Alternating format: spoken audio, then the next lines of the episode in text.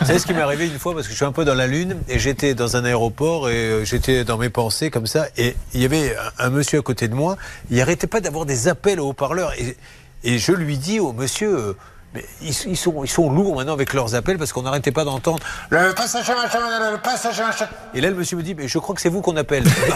Et effectivement, ils étaient en train de dire depuis, moi j'étais dans mes pensées, Monsieur Courbet est attendu porte machin pour embarquement immédiat. Et je me dis au poisson d'à côté, ils sont lourds avec leurs annonces. Ah, ces anecdotes qui font pas le succès de l'émission, ça je mentirais, mais qui nous amusent et c'est déjà énorme.